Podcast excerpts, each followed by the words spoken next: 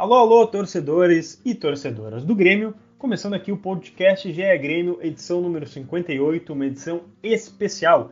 Afinal, o técnico Renato Portaluppi está completando 384 jogos pelo Grêmio e assim se tornando o treinador que mais vezes comandou o clube na história. A gente vai falar sobre os números do Renato nas três passagens dele pelo clube, também frases marcantes aí, histórias de jogadores é, que trabalharam com ele e também a chance do Renato ficar mais uma temporada até o fim de 2021. Tudo isso a partir de agora. Fez um balãozinho, levantou bonito. Gol!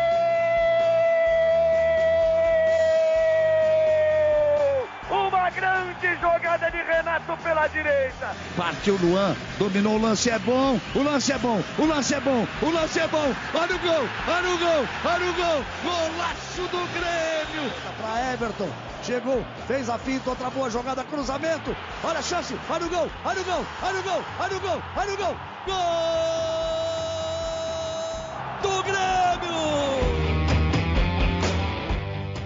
Fala pessoal, tudo certo? Começando o podcast GE Grêmio, eu sou o Lucas Bubbles, repórter aqui do GE. Globo. Estou com Eduardo Moura, meu colega também de reportagem aqui do GE. Tudo certo, Dado? Ei, Lucas, tudo bem? Fala comigo, vambora. Vambora, vambora. Você aí que já deu play no podcast do Grêmio, você já sabe, né? Vamos falar do técnico Renato. Gravamos esse podcast aqui na sexta-feira, deixa eu ver o dia certinho, dia 27 de novembro de 2020. Eduardo Moura, me conte um pouquinho do que aconteceu ontem, como é que foi a vitória do Grêmio. Ô Lucas, uma vitória bem... Só, só para contextualizar antes de falar do Renato, né? Isso, exato. Até porque isso aí puxa né, o assunto Renato, já que ele, o Renato completou eh, na vitória eh, sobre o Guarani, né, no Paraguai, 383 eh, jogos no comando do Grêmio, então ele está prestes a se tornar o técnico com mais jogos no clube. Mas nesse, nessa partida lá no Paraguai, o Grêmio é muito bem definido na sua estratégia, é muito maduro, né? fez um jogo daqueles que a gente está mais acostumado a ver do Grêmio, né? de saber o que faz, de dominar é, as ações do jogo, não que tenha amassado o adversário, especialmente no primeiro tempo, foi um jogo bem parelho, né? aberto, assim, sem uh, alguém dominar todas as ações, mas o Grêmio não correu riscos, basicamente, lá no Defensores do Defensores del Chaco, que aliás e é um quando palco... Correu, quando é, quando correu, correu né? apareceu o, o, Vanderlei, mas uh, digo isso assim no primeiro tempo, e aí depois, Sim. quando o Grêmio uh, saiu um pouquinho mais, né, teve aquele lance de uma bola parada que o Vanderlei fez uma defesaça, né, defesaça, daqueles milagres do Vanderlei. Teve gente até Teve gente comparando com a defesa do Groen em 2017, hein, é, é, Já vamos é, deixar o asterisco nesse podcast aqui, hein? É, exato, e eu ia falar isso, ia citar o tweet que eu vi, agora não me lembro, não vou me lembrar quem, mas já deve estar rolando Sim. aí como meme, né, Lucas? Que é o, o, o Michael se lesiona, aí o Arthur, que tem seis letras, ganha posição, aí tem a defesa, a queima-roupa contra um time de amarelo, e né, o Michael se lesiona, o Darlan tem seis letras, ganha posição, Tá aí o Vanderlei fazendo uma defesa queima-roupa. Uh, Olha com, aí as coincidências. É, as coincidências lá com o Tri. Né, a brincadeira do torcedor, claro. Mas nesse, esse foi um momento crítico, Lucas, porque uh, o Grêmio não sofria, só que o Guarani chegou numa cobrança de escanteio, uma bola parada. Né, então, se sai o gol ali, podia desestabilizar todo o lance. O Vanderlei fez uma grande defesa mesmo. E deu, sei lá, um minuto depois, e o Jean-Pierre estava recebendo a bola do PP, na entrada da área e fazendo um gol de inteligência, de técnica, né? Com o seu chute de ali quase dentro da área, né? Com um pé na linha, um fora, mas enfim, uhum, uhum. aquele aquela finalização bem inteligente do GPR, porque ele... parecia até dado que ele ia bater chapado como um arco, é, sabe, um arco é, para fora. Isso, isso ia falar exatamente isso. Ele enquadra o corpo como se fosse bater, né, no canto esquerdo do goleiro, oposto dele, né? Só que aí uhum. ele leva os quatro jogadores do Guarani a se jogarem na frente da bola e ele finaliza no chão, no canto direito do goleiro, que fica sem reação, né? não, não esperava aquilo. Então foi um, uma, a inteligência né, do GPR também. Porque, Lucas, pegar não foi um chute forte, né? Daqueles chutes indefensáveis. Não, não. Só que a, essa mudança de direção surpreendeu muito, né, durante, no lance. Não, matou o goleiro, o goleiro matou o goleiro. na bola, né? Assim. Matou o goleiro. E depois o segundo ali, né, só para completar, daí um, de novo, né, a dupla Churin e PP assim, entendendo é verdade. bem, mesmo com não tanto tempo de, de jogo. E, e, lembrar também que o lance do GPR começa com o lançamento do David Braz para o PP, né? PP sai atrás do tripítio, chega na frente, né? Tromba, o cara não consegue uh, ficar em pé, né? De tão forte que está o PP. E aí uh, o segundo gol vem de um, um chute, uma bola longa do Vanderlei. Acho que foi mais chutão mesmo nesse lance do que sim, lançamento sim. longo, né? Aquela quebrada do goleiro mesmo, uh, que a defesa afasta mal e aí o Turin dá um passe também muito inteligente de cabeça no espaço vazio para o PP aproveitar toda a velocidade dele. Tu citou ali no início que o Renato é, chegou aos 383 jogos, os mesmos do Oswaldo Rola, o Foguinho, né? Técnico histórico aí do Grêmio, um dos primeiros, né? Uhum. É, bem no início do clube, da, da sua história do clube. É, e essa vitória, Dado, é, praticamente encaminha aí, né, o Grêmio uh, para ir para as quartas de final. Acho muito difícil o Grêmio sofrer uma derrota de três gols. Claro, tem um gol fora e tal, mas enfim, acho muito difícil o Grêmio ser eliminado para o Guarani, ainda mais com, com a crescente que está. É, e acho que isso tem muito mérito também do personagem que a gente vai falar agora praticamente o resto do podcast, né? Que é o Renato. É. É, acho que o Renato entendeu o que tinha que fazer, talvez, né? Por ocasiões do destino, o Maicon sair com uma lesão e tal, que nunca é programado, mas, mas acho que é, principalmente apostar no GPR, é, apostar na recuperação do GPR, né? De não ficar queimando ele as etapas, mas sim de parar praticamente um mês ele e reforçar. Tanto é que ele, se eu não me engano, ele fez cinco ou seis jogos já seguidos como titular. É. Então, provando que tem sim um, um condicionamento físico ideal. Então, acho que passa muito pelo Renato. E aí, Dado, é, a gente está acompanhando a história assim na frente dos nossos olhos, né? Porque o Brasil praticamente, o futebol brasileiro praticamente demite técnico a cada mês. E o Renato está aí há já quatro anos, né? É. Então acho que tem que, tem que exaltar sim o feito que o Renato está tá completando. E tu tem é. alguns números para ilustrar isso, né, Dado? Temos, é, aqui aqueles números gerais, né, Lucas, só para deixar, uhum. né, mostrar, ó, são 383 jogos né, do Renato, no comando do Grêmio. São 199 vitórias, então também o Renato tem isso, pode chegar a 200 vitórias né, no comando do Grêmio. 101 empates, 83 derrotas, eh, tem aí mais de 580 gols marcados, 313 gols sofridos. Então, também é, 589 gols marcados. Então, são aí um pouco dos números do Renato, que tem três passagens no Grêmio, né? Vamos lembrar lá em 2010 ele chegou durante o Campeonato Brasileiro, comandou até um pouco menos de um ano, ali até o meio de 2011, quando saiu também, ele tinha problemas ali, eh, até políticos, né, com, com a presidência, né, com que era o, o presidente era o Paulo Doni na época. Eh, ele fez lá 64 jogos naquela época. Depois foi contratado em 2013, né, depois da saída do Luxemburgo, também durante o, o meio do Brasileirão. E aí ele leva o Grêmio ao vice-campeonato é, brasileiro daquele ano e também, né, ele vai até a semi da Copa do Brasil. Ele é eliminado para o Atlético Paranaense na semi de 2013 da Copa do Brasil. Então lá em 2013 foram 39 jogos. É, mas, claro que a gente tem que ressaltar o feito do. E um, é... um asterisco só antes de tu, de tu ir para a tua opinião rapidinho, Dado, é que em 2016 ele também chega em meio campeonato, é, né? Verdade, exato. Nenhuma chega... das passagens ele chega como, digamos assim, não, vamos apostar nele para iniciar a temporada, iniciar uma história aqui, não, ele vem, digamos, para tapar um buraco e acaba dando certo, né? É, Principalmente nessa última passagem. É, durante ali, é, e o, é bom ressaltar isso da última passagem, porque faltava três meses para aquela temporada acabar, né, Lucas? Ele chega no Sim. final de setembro, na verdade, menos de três meses, né? Porque começaria, uh, acabaria o ano no início de dezembro, né? Das competições, então era bem, era bem tiro curto mesmo e deu muito certo, né? A química, a ideia lá lá atrás do Adalberto Praz, né, que hoje é, segue na vice-presidência, um dos vice-presidentes do Grêmio.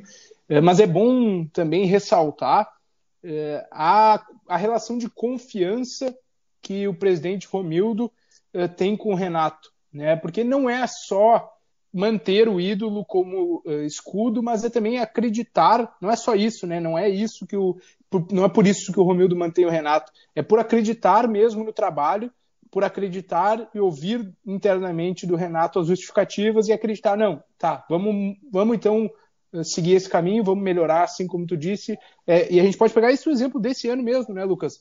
Porque aquilo que o próprio Renato falou naquelas entrevistas que ele deu justamente ao lado do presidente, durante aquelas turbulências, foram se concretizando. Os protestos, poucos, né? lembra? É, teve... O pessoal que pedia o fora Renato. É, teve muito fora Renato, teve muita crítica da imprensa também, claro. E para não só deixar né, no lado do torcedor, a claro, gente não, não. Na, na, imprensa também um criticou. Falando é, muito também disso. É, e, e também o Renato tinha razão naquele ponto, e ali eh, talvez um outro dirigente optasse pela ruptura né, do trabalho. E a gente vê isso no Brasil toda hora. E é bom também colocar aí que né, é, o Romildo acredita no trabalho, não é só uma coisa de, de ser cômodo, ele acredita no que, tá, no que está sendo feito e também isso acho que tem que ser levado em conta para é, fazer um elogio público, porque a gente fala tanto, como tu disse, de gestões de treinadores no Brasil, e isso é uma maneira diferente de levar, né, Lucas? Não é aquela coisa de. Eu vou, eu trocar vou abrir um parênteses que tu falou disso de gestão que eu estava vendo agora um pouco antes da gente entrar aqui para gravar na, na sua, nossa sala virtual aqui do podcast, é, da notícia de hoje do Botafogo, né, que demitiu o Ramon Dias sem o Ramon Dias ter estreado pelo clube, pelos problemas lá que ele tinha, mas enfim, só mostra o quanto uh, precisa, sim, dessa confiança, né? Exato. Dessa, uma... dessa química, enfim, dessa relação, seja, seja como for a gente denominar, mas como é importante ter esse respaldo nas horas mais, digamos, críticas, né? Não só na hora que está ganhando título e etc, mas é isso, mas na hora assim de é isso que tu colocou digamos, muito acho bem. Que, porque acho que dessa vez da ali daquele período quando o Grêmio perde para a Católica, eu não lembro os outros jogos que tinha, mas acho que era Esporte, se não me engano, também perde no Brasileirão. Perde, Enfim, isso. eu lembro, eu lembro que era um momento que o Grêmio estava perto ou na zona de rebaixamento. Claro, era início do Brasileirão, mas estava ali naquela, naquela parte de baixo. É, e acho que ali foi o momento mais crítico do Renato, é, principalmente nessa última passagem. Não vou comparar 2010, 2013, mas acho que nessa última passagem, que é a maior que a gente consegue analisar, acho que foi pior momento dele, assim, de mais é, uhum. turbulência. Ele tanto gosta né, de fazer as citações de aviões e decolagens. Acho que foi a turbulência mais, mais pesada, assim, que ele conseguiu contornar. E ele tanto falou que o Grêmio ia decolar e a gente está vendo hoje isso, né, Dado? É, exatamente. É, é, ali teve a. É, que é um pouco paradoxal, porque houve o título, né, mas teve a derrota para o Caxias na Arena, com um jogo que o Grêmio não foi bem, é, falando em rendimento, né, acabou conseguindo o, resultado, o título gaúcho, claro.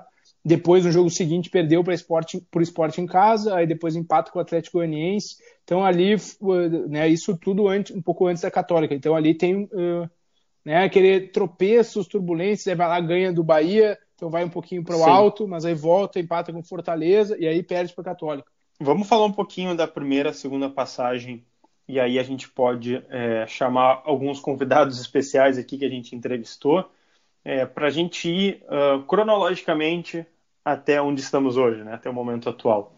Em 2010, Eduardo Moura, é, o Renato chega, é, se eu não me engano, a estreia dele é contra o Goiás, certo?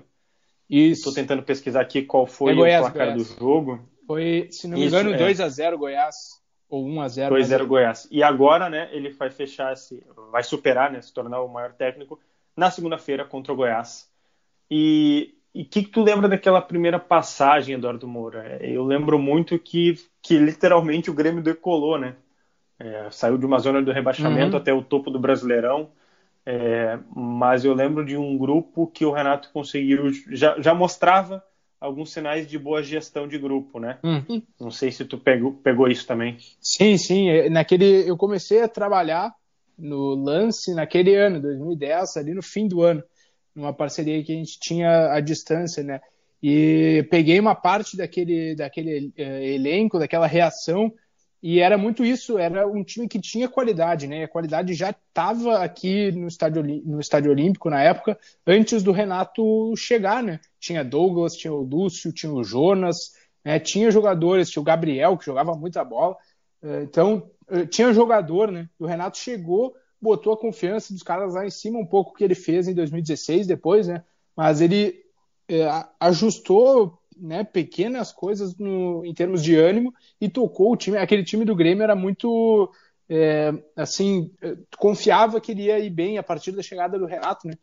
Foi uma sequência tão boa de jogos que o Grêmio entrava já meio que não sabendo o que ia ganhar, mas essa era a impressão que passava, sabe? Que ia entrar em campo, ia jogar bem e ia, ia ganhar o Brasileirão. E 2013, Eduardo Moura, já tem um elenco, digamos, mais estrelado, talvez. É... Me parece assim que, uh, que era um, elen um elenco mais difícil de fazer uma gestão, e eu lembro que era um time que jogava menos. Se tu comparar 17 e 18, assim, acho que não tem quase. Na verdade, acho que não tem quase nem comparação, né? É, era naquele. Um time muito mais reativo. Eu lembro de uma linha de cinco defensores, às vezes. Isso, exatamente. Era um time mesmo moldado para reagir né, em entrevistas depois daquilo, recentemente, o Renato admitiu que não era exatamente o que ele gosta de futebol, né? Ele gosta sempre do jogo para frente. Ele diz isso abertamente. E acho que todo mundo já ouviu ele falando isso, né? Mas naquela época ele entendeu que não tinha as peças para fazer eh, jogar daquela maneira, né?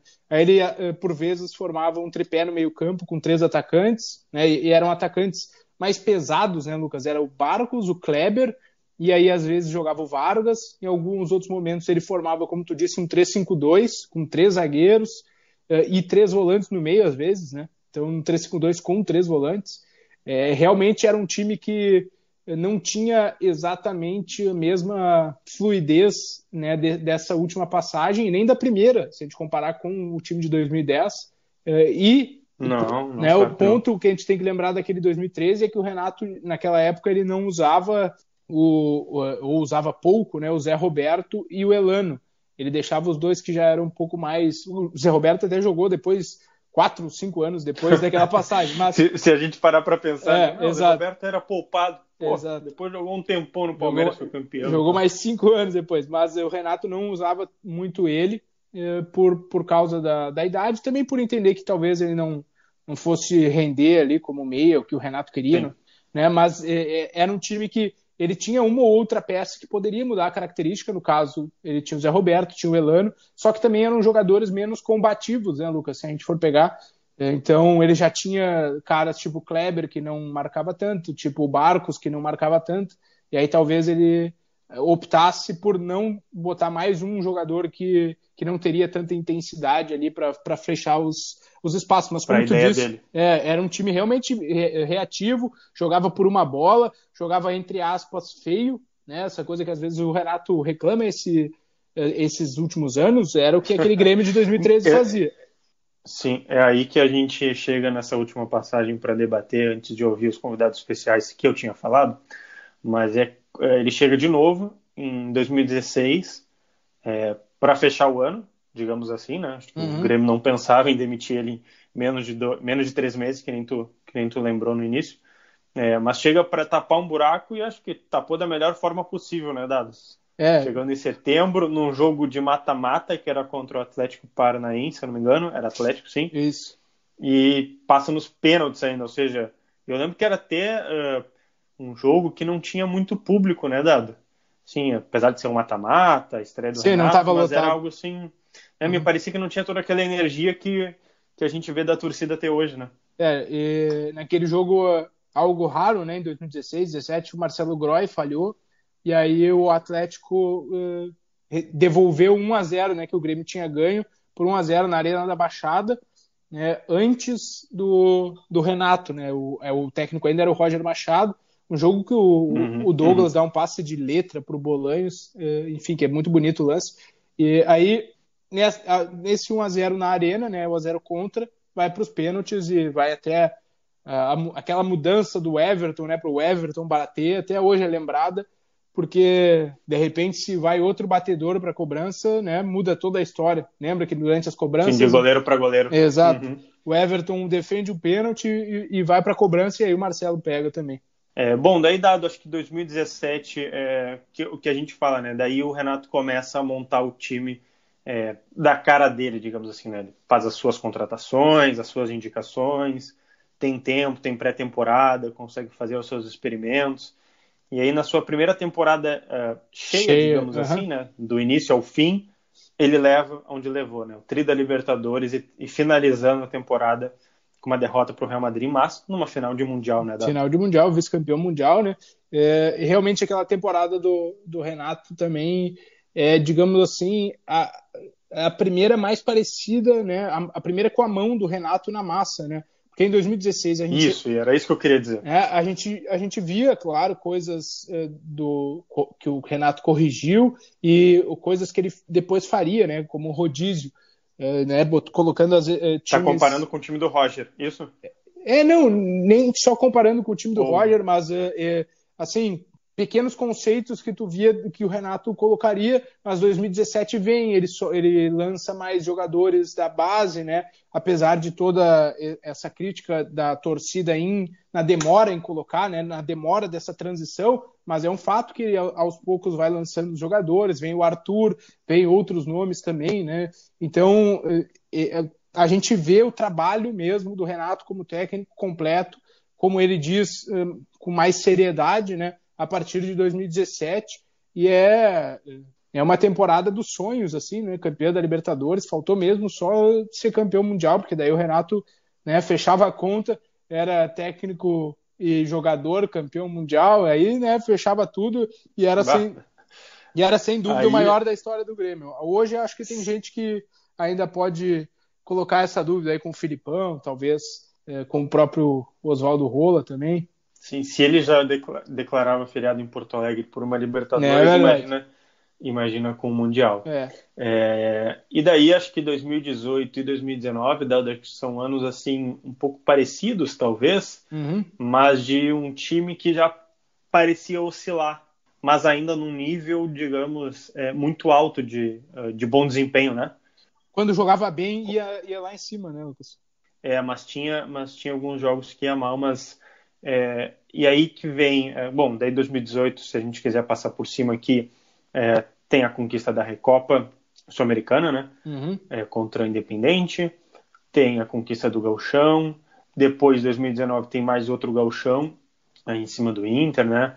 Ou seja, os dois até nadado. Então, uhum. assim, já mantendo aquela superioridade em clássico. É, 2000... e aí 2018 sobre o Brasil de Pelotas, 19, né, eh, batendo o Inter nos pênaltis.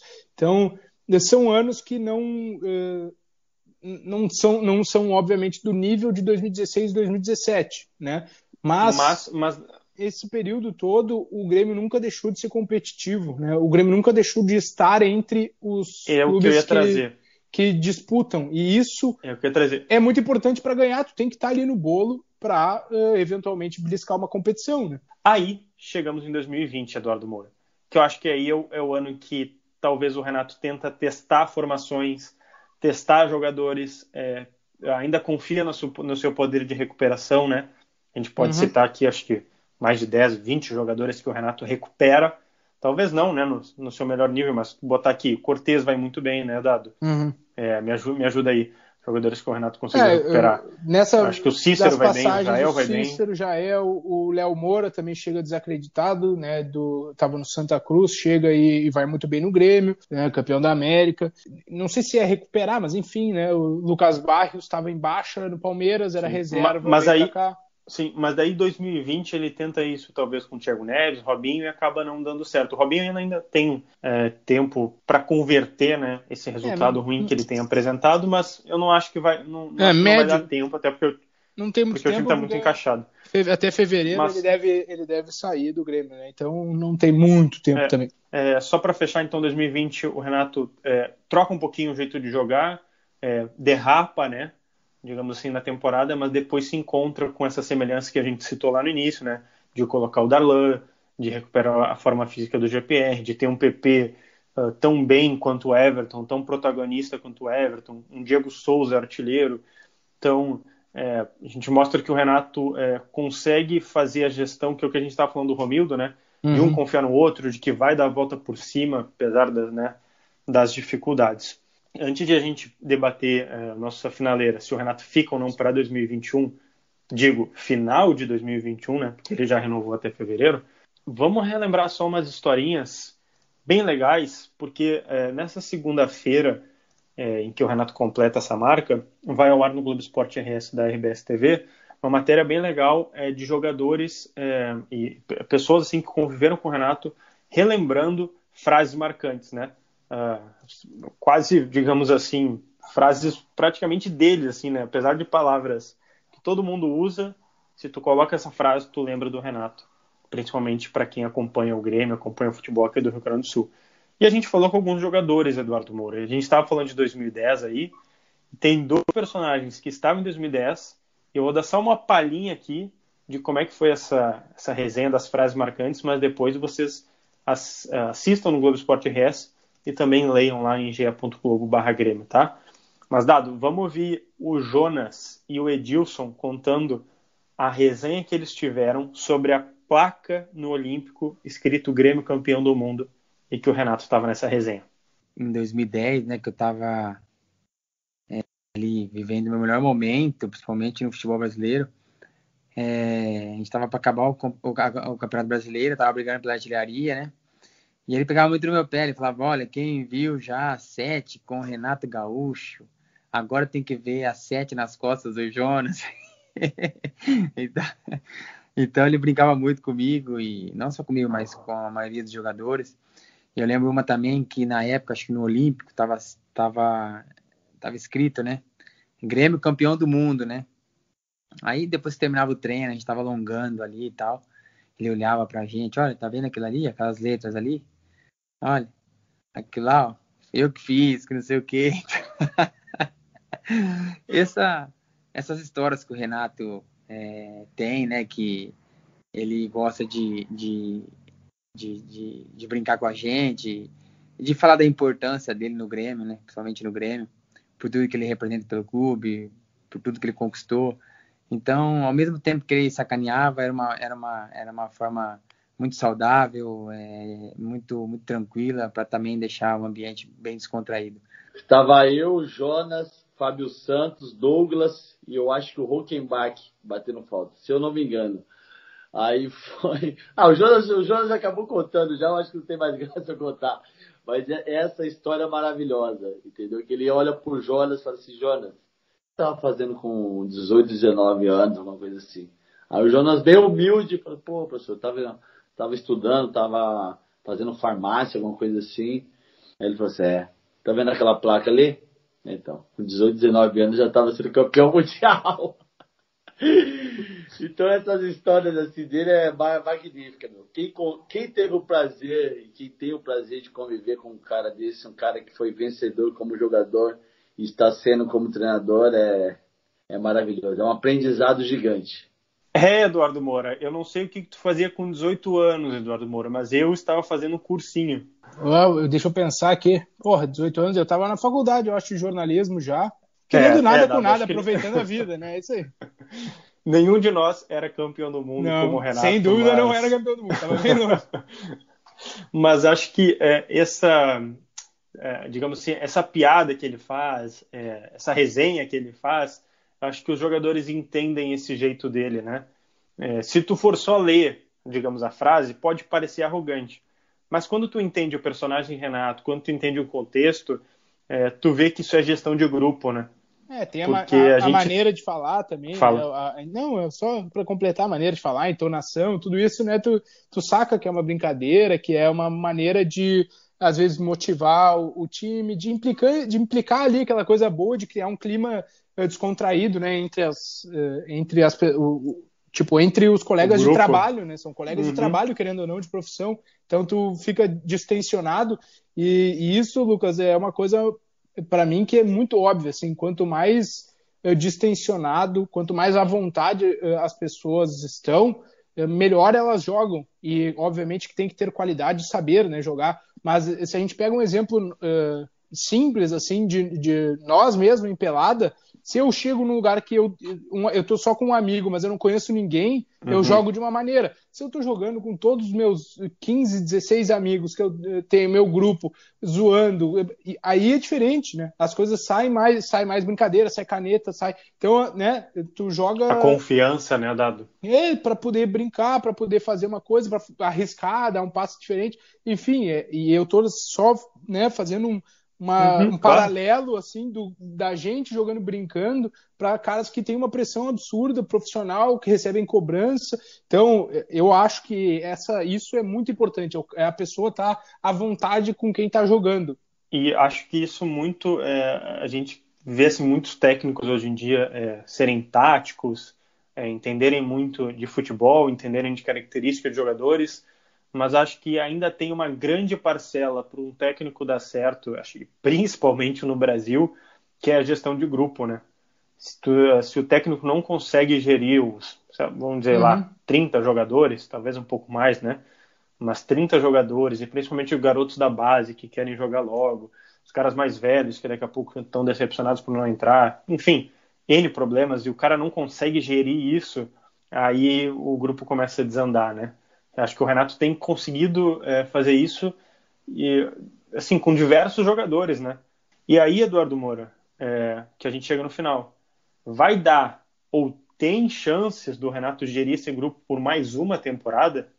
Uh, sim, sim, tem chance, tem, não tem, digamos assim, negociação, né? Porque o Renato mesmo uh, gosta de deixar essas coisas mais para frente, né? Vamos lembrar que falta a, temporada vai acabar no fim de fevereiro, né? A gente está no fim de, é, de novembro, então tem aí três meses, né? Seria como se a gente estivesse em setembro agora, né? Ali final de agosto, início de setembro, final de setembro, enfim. Então uh, ele geralmente trata das renovações mais uh, para a reta final do ano mesmo e tem chance sim.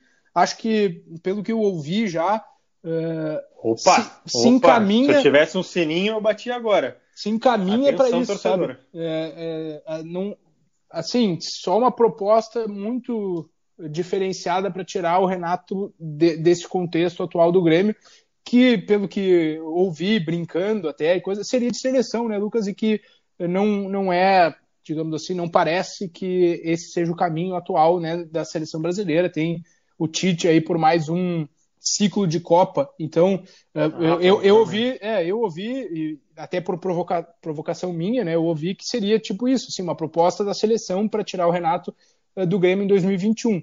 Porque existe que é a relação. o próximo passo que ele quer, né? É, exato, que é a, é a, evolução que ele quer dar na carreira, né? O sonho dele treinar a seleção brasileira.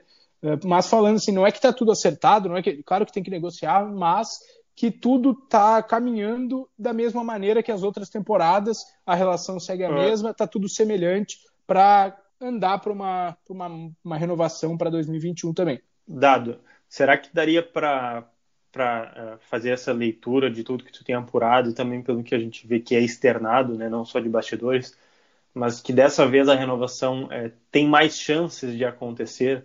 Eu lembro talvez de 2018 que teve a uh, teve as conversas do Flamengo, pode me corrigir, mas Isso. acho que era 2018, né? Uhum. Início de 18 teve as é, conversas teve... do Flamengo. Na verdade, eu acho que, é, assim, na final do Gauchão, né, era a primeira vez que o Flamengo tentou o Renato, a proposta, o Renato disse que ficava. E se não me engano, no final de 18, né, na troca de temporada ali, tem, Também tem, né? É, tem uma nova conversa é antes ali do Flamengo apostar no Jesus, né? É quando vai no, no Abel ali, no Abel Braga, na época então, da, é, da, eleição do Flamengo. Então, se tu olhar percentualmente, aqui fazendo a sua leitura, era mais, era mais é, difícil de manter o Renato lá. Apesar né, de ter tido sucesso em manter. Agora me parece mais fácil de manter. Principalmente olhando que né, a temporada acaba ali em fevereiro e já começa em março praticamente sinceramente, assim, não, não é querer ficar no morto, não sei se é mais fácil ou não, mas o cenário uhum. é que uhum. não tem muito uh, projeto melhor para o Renato. impeditivo. É, não tem um projeto tão melhor assim para o Renato, né? Porque hoje o Grêmio é um projeto, né? Que cinco anos, ser o técnico com, com mais jogos, eh, ter conquistado título, ser o maior ídolo, estátua, né? E, ao mesmo tempo, manter competitividade, manter o Grêmio disputando todas as competições, ter uma boa relação com a diretoria, ter algumas liberdades que ele tem para tratar com a diretoria. Então, essas coisas todas entram no projeto, né? E, é. em outro, e, e trocar uh, isso para só ir para um outro desafio sem ter um contexto semelhante, não me parece que vai ser a escolha do Renato. E aí é uma leitura, não é informação. É uma leitura e baseado também nos outros anos a tendência, a princípio, é que ele fique. é, e a gente repassou toda aqui a carreira do Renato no Grêmio, é, chegando aí, né, a marca histórica e vai aumentar certamente, né, Dado? Só olhar pelos jogos que tem de Brasileirão, uhum. os dois de Copa do Brasil, provavelmente em mais um de Libertadores e passando mais dois, ou seja, ele vai passar de 400. Jogo, mais uma marca ainda é, que evidencia o tamanho do Renato. Então, e o tamanho da história que ele está escrevendo. Ô, Lucas, é, e só para antes a gente terminar, não, só para completar, é que uh, também tem a gente tem usado 383, né, que é o número oficial que o Grêmio usa dos jogos uh, do Oswaldo Rola ou Foguinho, mas tem algumas uhum. contagens que levam em consideração um pouco mais uh, jogos, né? para citar aqui, por exemplo, para exemplificar os amigos da Grêmiopédia, que a gente troca informação, troca mensagens, eles têm um pouco mais jogos do Oswaldo Rola. Mas para deixar o critério bem definido, só para informar também o nosso uhum. ouvinte, a gente usa o critério do clube, né, do Memorial Hermínio Bittencourt, lá que é o Grêmio que, que faz a curadoria. Perfeito. Bom, Eduardo, acho que a gente cumpriu a nossa missão aqui. Agora o Renato segue a sua missão, né? De cumprir aí uh, os seus deveres com o Grêmio. Daqui a pouco o título, a gente já falou em podcasts anteriores que o Grêmio está assim na disputa, né? De Libertadores, Copa do Brasil, Brasileirão. Mas, é, quem sabe aí, dado a gente volta quando o Renato atingir os 400 jogos daqui a pouco, ou 500, 600, né? Vai saber até onde vai o Renato no Grêmio. Enfim, te agradeço aí pelo papo, dado muito bom destrinchar os números do Grêmio. Acho que a torcida do Grêmio aí também ficou bem feliz de escutar. Eu que, eu que agradeço, Lucas. Vamos seguindo aqui. Eu não sei se eu vou falar, mas está acabando o podcast, mas daí fica como provocação para os torcedores, podem nos, pro, nos, procurar nas redes sociais. O Renato, para mim, é o maior técnico da história do Grêmio. Olha aí, olha aí. Bom, vocês já sabem onde procurar o podcast? Não, onde procurar Eduardo Moura, arroba dado underline Moura no Twitter, vai lá e debate com ele sobre essa questão que a gente pode até vir aí falar num próximo podcast. Mas, brincadeiras à parte, pessoal, a gente está Todos os podcasts tá? estão em ge.globo Grêmio. Todas as edições dos podcasts do Grêmio estão lá. E as notícias de Grêmio atualizadas todos os dias estão em ge.globo Grêmio. A gente também está nas demais plataformas de streaming de podcasts. Só procurar a gente por GE Grêmio, seja no Spotify, no Google Podcasts, no Apple Podcasts e demais aplicativos, beleza? Até a próxima!